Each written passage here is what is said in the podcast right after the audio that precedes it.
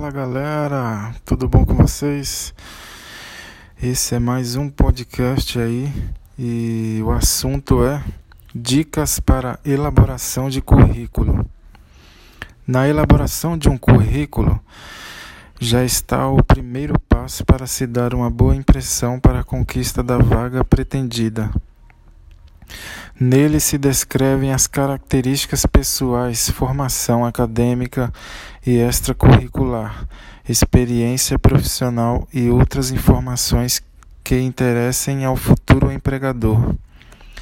Um bom currículo deve conter informações profissionais sempre atualizadas, por isso, sempre que possível, a pessoa deve se aperfeiçoar profissionalmente, fazer cursos, participar de palestras, conhecer as tecnologias em uso para a atividade em que está se candidatando.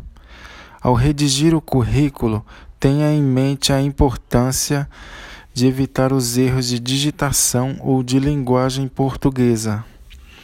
Ter objetividade e clareza na descrição das informações. Algumas sugestões para uma melhor elaboração de um currículo podem ajudar na primeira impressão que o profissional de seleção pode ter da pessoa. Como, por exemplo, modelos de currículo podem até te ajudar, mas devem ser apenas a base para a elaboração do documento final. Pesquisar vários tipos pode dar inspiração para se fazer um com as características da pessoa, sem fugir da sobriedade que se exige. Currículo não deve ter capa, apenas o corpo com as informações pertinentes à vaga pretendida, os dados pessoais e outras que julgar necessário. A escolha do papel deve ser criteriosa no Brasil, o formato A4 é o mais usado e em branco, e é a melhor opção. A qualidade do papel usado deve ser o diferencial. Para seguir um padrão de sobriedade e seriedade, o envelope deve ser o mais simples e limpo possível.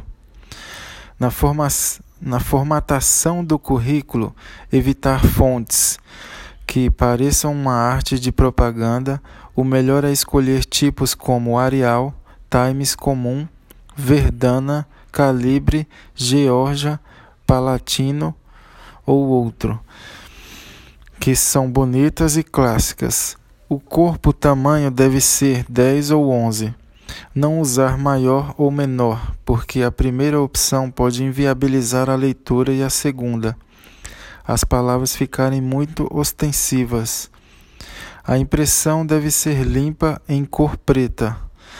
Ao imprimir, usar sempre o papel na opção retrato vertical. Evitar a paisagem horizontal, já que fica totalmente fora de padrão de qualquer documento. As informações básicas e complementares são as necessárias. Por isso, decorações, sinais ou qualquer outro tipo de adição ao texto devem ser evitados. Para o avaliador, o que importa na hora da avaliação, além da apresentação do currículo, são as informações ali contidas. Bom, galera, é você fazer um currículo e deixar aquele currículo perfeitamente, né? É, você vê ali que tem que usar uma fonte boa, né? E eu acredito que tem bastante modelos que, que devam agradar. Bom, espero que esse podcast tenha te ajudado. Um abraço a todos e se cuidem.